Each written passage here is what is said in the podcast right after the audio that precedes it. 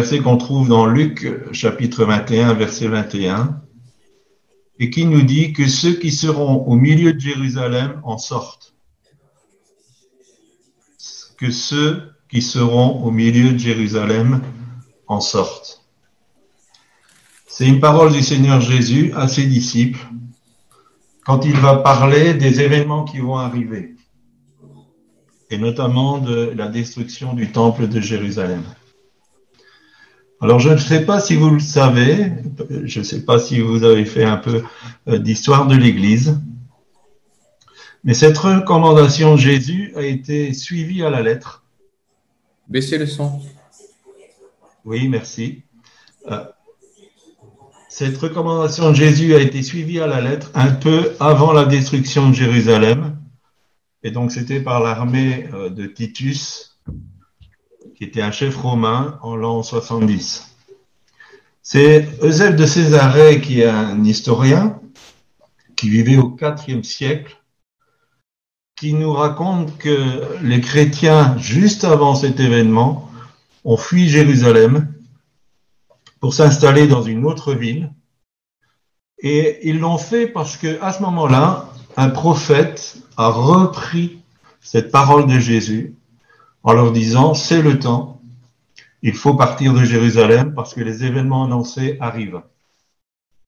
Et donc euh, les chrétiens ont pris cette parole prophétique à cœur et euh, ils l'ont euh, suivi puisqu'ils ont été se cacher dans une autre ville. Et un peu après, la, la ville de Jérusalem a été assiégée et puis le temple a été détruit. J'ai pris cet exemple parce que la voix prophétique, et nous aimons appeler que la voix prophétique des derniers temps sera un peu comme euh, l'Élie qui doit venir, euh, la voix de Jean-Baptiste qui prépare le chemin du retour du Seigneur. Et ça fait euh, des années que Corinne et moi, on partage du, dans le domaine prophétique par rapport aux événements euh, qui viennent, que nous allons vivre. Euh, on doit dire qu'on n'est pas beaucoup écouté. Bon, c'est pas un problème, on partage ce que nous avons sur le cœur. Euh, en fait, ça couvre une période d'une trentaine d'années de, paroles prophétiques, de visions, de songes, et en 2017, on a fait un peu le bilan de tout ça et on a essayé de, faire une sorte de chronologie euh, des événements qui devaient arriver.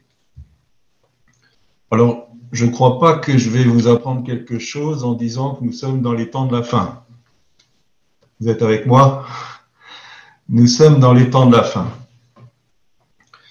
J'aimerais juste euh, relever quelques points qui définissent euh, ces temps de la fin. Et la première des choses, si nous lisons 2 Thessaloniciens, le chapitre 2, le verset 3, il nous dit que personne ne vous séduise d'aucune manière, car il faut que l'apostasie soit arrivée auparavant et qu'on ait vu paraître l'homme du péché, le fils de la perdition. Paul dit que avant le retour du Seigneur, doit s'établir l'apostasie. Et aussi que nous allons voir la montée de celui qu'on appelle l'antéchrist, l'homme de péché, le fils de la perdition, l'homme d'iniquité, celui qui va euh, se prétendre Dieu, prendre la place de Dieu et qui va en quelque sorte pousser l'abomination jusqu'à son comble. Si vous regardez la définition du mot apostasie, l'apostasie est l'attitude d'une personne, qu'on appelle apostat, qui renonce publiquement à une doctrine, une croyance ou une religion. Ce que Paul est en train d'annoncer, et ça je pense que nous sommes à la porte de, de cette situation, c'est que beaucoup de chrétiens vont d'une manière publique renoncer à Christ. Ils vont d'une manière publique prendre position contre la foi qu'ils avaient plus ou moins euh, manifestée jusque-là. Une deuxième des choses, c'est euh, que nous trouvons dans Matthieu au chapitre 24, le verset 12, c'est que, et j'ai fait un peu euh, une traduction par rapport au, mot grec de, de, ce verset qui pour moi est très très important. Et on pourrait traduire Matthieu 24, 12 qui dit euh, parce que l'iniquité se sera accrue, l'amour du plus grand nombre se refroidira. Et cette euh, traduction, c'est l'amour divin de la majorité deviendra froid. La raison en est que l'absence de règles se sera développée. Pourquoi je dis l'amour divin Parce que le terme traduit par amour dans ce verset, c'est le terme agapé, c'est certainement un, terme dont vous avez entendu parler, qui est traduit par euh, l'amour, mais c'est aussi euh, l'amour selon Dieu. 1 Corinthiens 13 définit ce qu'est l'amour agapé. C'est une des vertus les plus euh, grandes, c'est la plus grande d'ailleurs que Paul a dit. Hein, la plus grande de ces trois choses, c'est l'amour. C'est des versets que vous devez connaître. Et donc, le monde ne peut pas manifester l'amour agapé. Parce que c'est une vertu qu'il n'a pas. C'est une vertu qui est donnée aux enfants de Dieu. C'est en quelque sorte le fruit de l'esprit qui est l'amour agapé. Donc ça veut dire que un grand nombre, puisqu'il est dit la majorité, des chrétiens vont perdre l'amour. C'est eux qui vont le perdre. Et pourquoi ils vont le perdre? Parce que l'iniquité se sera accrue et le terme grec pour iniquité, c'est anomia, donc il y a le A privatif, et nomia, c'est les lois, les règles, la discipline. Les chrétiens vont perdre leur amour divin parce qu'ils n'auront plus de règles. Ils ne seront plus disciples. Ils n'auront plus une vie qui correspond à ce que la parole de Dieu nous enseigne.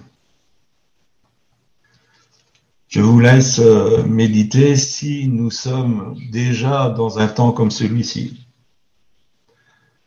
Luc 17, 26 nous dit, Ce qui arriva du temps de Noé arrivera de même au jour du Fils de l'homme. Vous connaissez aussi cette citation de Jésus. Et il dit que ce qui est arrivé au temps de Noé, ce qui est arrivé au temps de Sodome, va arriver de la même manière à la fin des temps. Et quelle est, la caractéristique que Jésus soulève là? C'est l'insouciance. C'est le fait que les personnes ne se rendent pas compte de ce qui est en train de se produire c'est le fait qu'il n'arrive pas à discerner les temps. J'aime beaucoup cette parole d'Élisée à Géasi, où Élisée a dit, est-ce que c'est le temps d'avoir des maisons, d'avoir des serviteurs, de, construire, de bâtir? Géasi ne comprenait pas les temps auxquels il était, et je pense que beaucoup ne savent pas les temps que nous vivons. Euh, Peut-être que beaucoup d'entre vous, vous n'êtes pas concernés, mais en tout cas, en Europe et spécialement en France, on est beaucoup concernés par euh, le problème du Covid. Et le, gouvernement décide une allégeance du confinement pour euh, contenter le, peuple. Et il y a une ruade, il y a une ruade vers les magasins, il y a, il y a une ruade dès que on déconfine un peu. Beaucoup ne respectent pas les gestes barrières, beaucoup ne respectent pas les, euh, consignes sanitaires. Et il y a une inconscience. Euh, Corinne et moi, quand nous avons vu euh, la fin du premier confinement et ce qui s'est passé cet été, nous étions convaincus, de chez convaincus, qu'il y aurait une deuxième vague et qui serait plus euh, meurtrière que la première. Parce que les comportements qu'on pouvait voir, et pourtant on ne suit pas les actualités, ni à la télé, ni à la radio, on n'a que quelques bribes d'actualité par, euh, par le net, euh, on se rendait compte qu'il y avait une indiscipline et une insouciance. Et euh, on a eu contact même avec des personnes qui, euh, qui disaient moi ça m'arrivera pas ou même si ça passe par moi, du moment que moi je suis pas atteint, il y avait vraiment une insouciance. Et ce sera, euh, je, je, pense, une des caractéristiques aussi, euh, c'est que beaucoup d'enfants de Dieu sont insouciants, ils ne se rendent pas compte des temps que, que nous vivons. Nous avons quelques jeunes étudiants qui, euh, qui envisagent un avenir euh, que dans 50, 60 ans, euh, il y aura des choses qui, qui, vont se produire. Alors, je suis pas là en train d'essayer de définir une date où euh, Jésus va revenir, mais, mais je pense qu'il y a une urgence que nous avons besoin de saisir et, de comprendre. Et enfin, dernier point que nous lisons dans 2 Timothée 4.3, bien sûr, il y a, il y a beaucoup d'autres choses, euh, qui nous dit qu'il viendra un temps où les hommes ne supporteront pas la saine doctrine mais ayant la démangeaison d'entendre des choses agréables, ils se donneront une foule de docteurs selon leurs propres désirs. Et la foule de docteurs est là. Et nous avons des personnes qui n'ont reçu aucun mandat de Dieu, qui se permettent d'enseigner euh, avec une sorte de mélange biblique, avec du nouvel âge, avec euh, des nouvelles doctrines.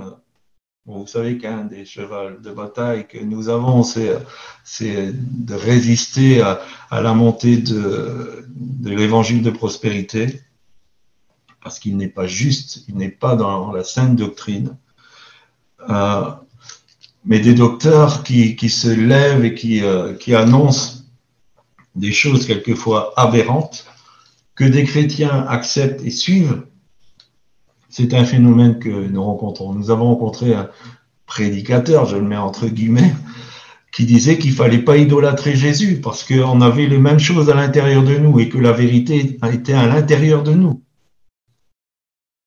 Alors, euh, je ne sais pas qu'est-ce que ça, ça vous fait, mais moi, quand on me dit il faut pas idolâtrer, vénérer, adorer Jésus, euh, et qu'on dise je suis chrétien. Donc voilà la foule de, docteurs. Ces, quatre éléments, sauf peut-être l'apostasie, sont là, sont en train de monter en puissance. Jusqu'à, il y a maintenant quelques années, mais pendant un bon moment de ma marche chrétienne, j'ai été enseigné et j'ai accepté ce qu'on appelle le, dispensa, le dispensationalisme. Ah, alors c'est quoi cette euh, bébête? En fait, John Darby, qui était euh, un homme du 19e siècle, c'est euh, un traducteur de la Bible, a lancé la doctrine de ce qu'on appelle les deux retours de Jésus. Et en fait, sa, sa doctrine a été euh, largement répandue dans les milieux évangéliques, dans les milieux chrétiens, et vous en avez certainement entendu parler. En fait, Jésus revient d'abord chercher son Église, puis il y a des temps difficiles sur la terre, la tribulation, la grande tribulation, et puis Jésus revient une deuxième fois avec les saints pour établir le millénium. Voilà en quelques mots ce qu'est cette doctrine des deux retours du Seigneur Jésus. Et donc j'ai été enseigné, euh, comme certainement beaucoup d'entre vous, mais ma perception, elle a changé. D'abord à la lecture de la parole et aussi par rapport aux événements qui sont en train d'arriver. Et je pense que c'est un, danger d'attendre un retour providentiel de Jésus. Nous avons discuté avec beaucoup d'enfants de Dieu qui disaient Oh, bah, de toute façon, quand ça va devenir euh, difficile, Jésus revient et il nous prend. Alors écoutez, si ça se passe comme ça, Alléluia, je serai le premier euh, heureux que les choses se, passent comme ça. Mais je ne crois pas que ça va se passer comme ça. Et j'ai une forte conviction que ça ne va pas se passer comme ça. Alors, ces personnes nous rétorquaient que Dieu est trop bon pour que l'Église, elle passe par la tribulation et la grande tribulation. Et ma question, c'était, mais est-ce que Dieu n'est pas bon avec les Syriens? Est-ce que Dieu n'est pas bon avec euh, les Nord-Coréens? Est-ce que Dieu n'était pas bon avec les Huguenots? Est-ce que Dieu n'était pas bon avec la première Église qui a été persécutée? Je ne suis pas en train de remettre la, bonté de Dieu en cause. Dieu aime ses enfants. Dieu vous aime d'une manière tout à fait particulière. Mais, comment je dirais, les temps difficiles sont bien souvent le facteur qui nous approche de Dieu. Quand tout va bien, quand nous sommes dans l'opulence, quand tout roule pour nous, on oublie souvent Dieu. On oublie de passer du temps avec lui, on oublie de, chercher à mieux le connaître parce que euh, on est dans toutes sortes d'activités, dans toutes sortes de, choses. Et souvent, euh, le fait que ça commence à tourner mal pour nous nous rapproche de Dieu, nous amène à réfléchir, à chercher devant lui qu'est-ce qui ne va pas. Donc, dans ce sens-là, les choses difficiles sont une bonne chose. La parole de Dieu dit que l'épreuve de votre foi, le test de votre foi, quand tout va bien, où est le test? Quand nous sommes confrontés à une difficulté, c'est là que le test se manifeste. C'est là que la foi se met en action. Et comme certains l'ont dit, la foi, c'est une sorte de muscle. Il faut qu'il y ait une résistance, il faut qu'il y ait des difficultés pour que la foi fonctionne. Paul euh, est un exemple, je pense, d'homme de Dieu. Personne ne va nous contredire. Si vous lisez le bilan de, de sa vie, naufrage, mise à mort, battu de verge, lapidé, dans la disette, dans l'abondance aussi, des, toutes sortes de, choses, de difficultés qu'il a eu à traverser, de souffrances. Et dès le départ, d'ailleurs, au moment de son appel, Jésus lui a dit, tu vas savoir tout ce que tu dois souffrir à cause de mon nom. Donc Dieu est bon avec chacun d'entre nous, il est très bon avec chacun d'entre nous. Mais cette bonté ne va pas faire qu'il sera un papa gâteau où tout va, tout marche, où il suffit de claquer des doigts pour recevoir ce que nous avons besoin. Dans cette bonté, il va nous conduire à grandir au travers des temps difficiles que nous avons traversés. Alors j'ai essayé par rapport à cette façon de voir les choses. Vous êtes toujours avec moi?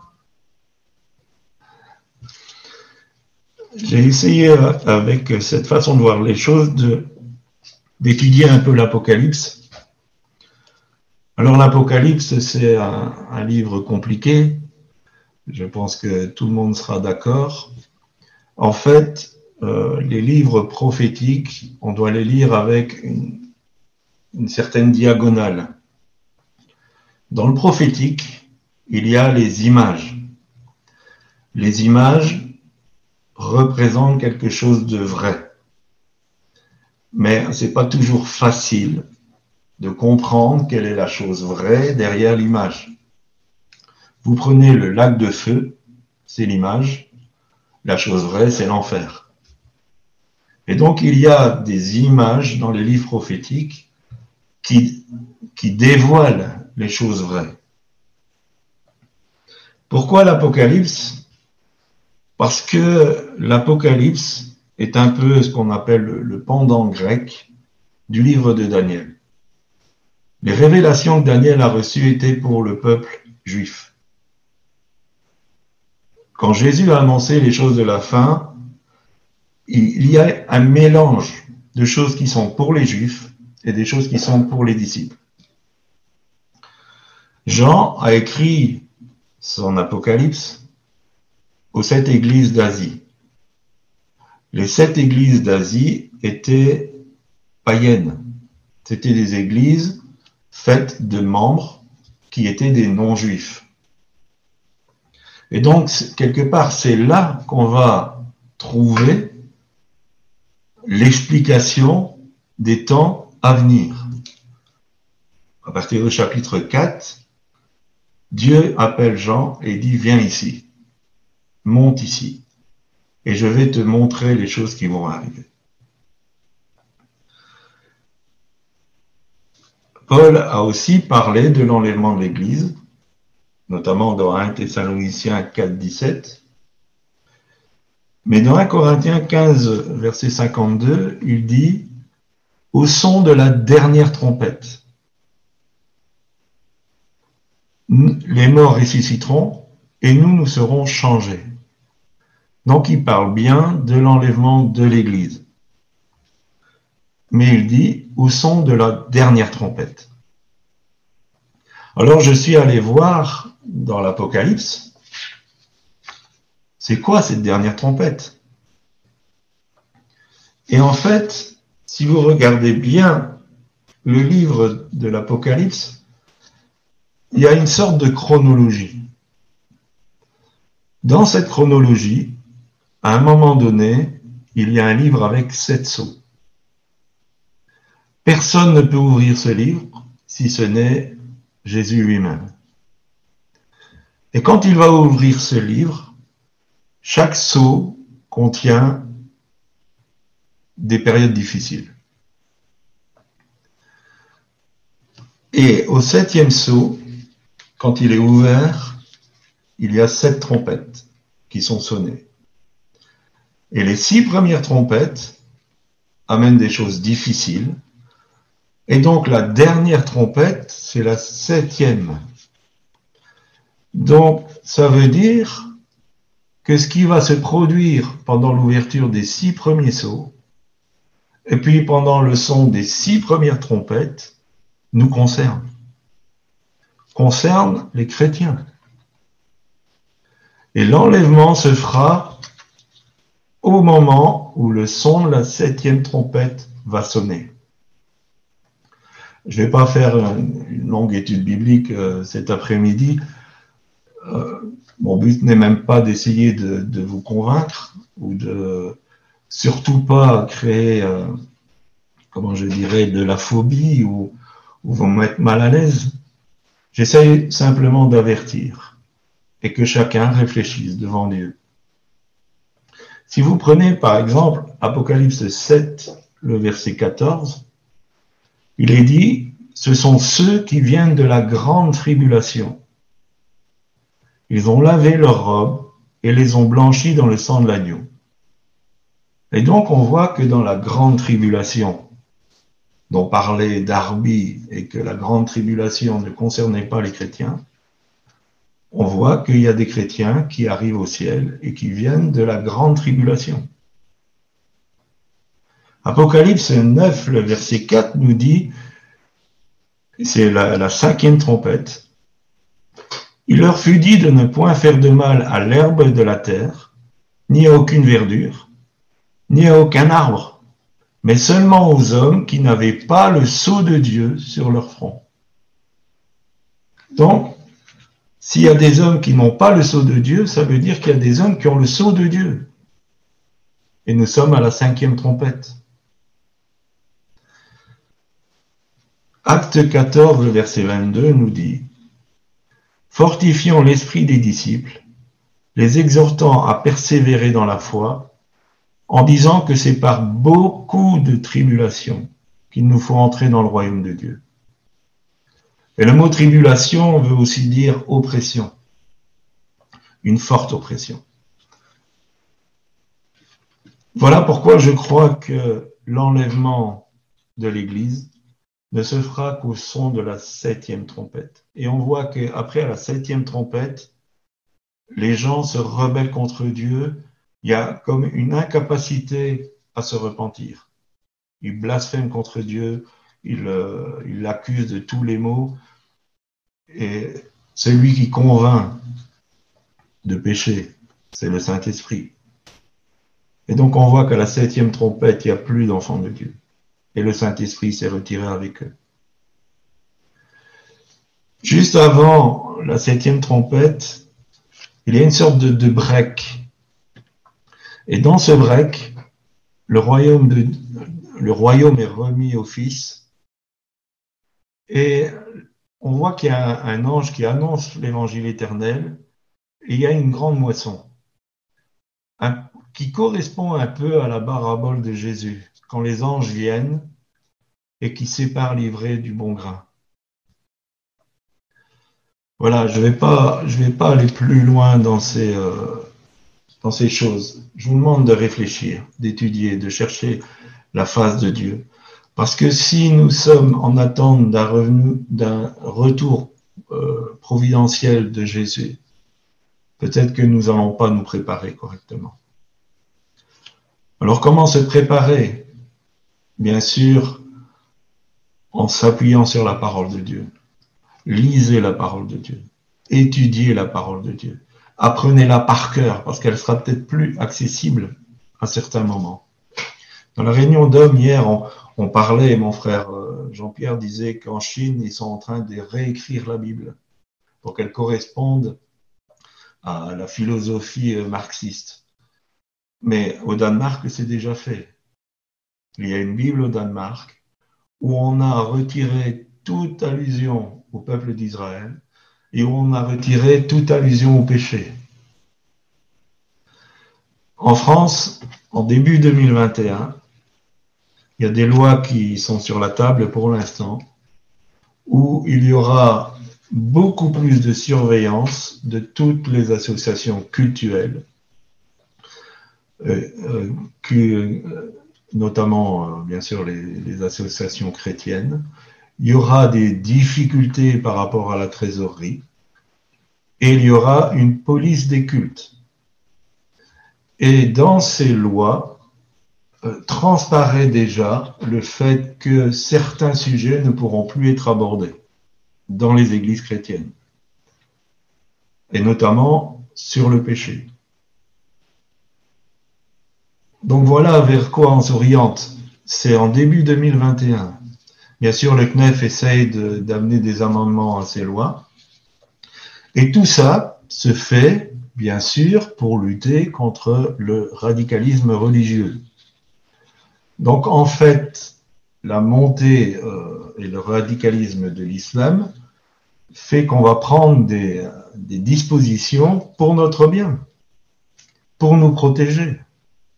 Mais en fait, derrière l'application de ces lois, il y aura de plus en plus de restrictions de pouvoir prêcher la vérité.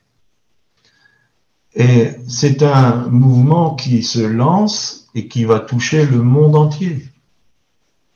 Je ne vais pas être euh, euh, complotiste, mais c'est ce qu'on va s'orienter et c'est quelque part ce que la parole de Dieu nous a annoncé et c'est ce que la voix prophétique annonce. On prépare le retour de Christ, mais ce retour vient chercher une église sans tache ni ride. Et pour qu'elle soit sans tache et sans ride, elle va passer par des temps difficiles. Et peut-être qu'un jour, nous serons amenés à soit choisir de renier Jésus publiquement, ou on aura de sérieux problèmes avec l'État. Et il faut se préparer à cela. Il faut être prêt. Et notre prière, ça doit être, Seigneur, que je puisse tenir debout. Que je puisse tenir debout. Alors, je veux, comme je le disais, pas créer la phobie, je dirais même que c'est un temps palpitant. Nous sommes arrivés à la fin des siècles. Et c'est un temps palpitant parce que s'il y a cette menace qui est réelle, il y a aussi la promesse que nous allons vivre, ce que Joël a annoncé dans les derniers jours, dit Dieu. Et bien sûr, Pierre a, pris euh, ce passage pour pas parler de la Pentecôte, c'était la pluie, de la première saison. Mais Joël dit, dans les derniers jours, je répandrai de mon esprit sur toute chair. Et je veux être rempli du Saint-Esprit comme les premiers disciples l'étaient. Je veux cette pluie de l'arrière-saison. Et donc, si pour recevoir cette pluie de l'arrière-saison, il faut que je passe des temps difficiles, Alléluia Seigneur, parce que ta gloire, elle va être grandiose. Et il y aura des choses de guérison, de, puissance de Dieu, de miracles. Parce que Dieu ne va pas laisser son peuple sans être armé pour ce temps. Ce sera un temps où la puissance de Dieu va se manifester vraiment avec force. Pour cela, il faut abandonner peut-être notre nonchalance pour certains. Pour d'autres, peut-être ça va demander des choix. Pour d'autres encore, ça va être euh, j'ai besoin de m'enraciner encore. Euh, chacun doit se positionner par rapport à cela. Et en tout cas, notre souhait à Corinne et à moi, c'est que vous rejoigniez cette armée, que vous soyez équipés, armés, prêts à passer ces temps difficiles. Merci Seigneur. Amen.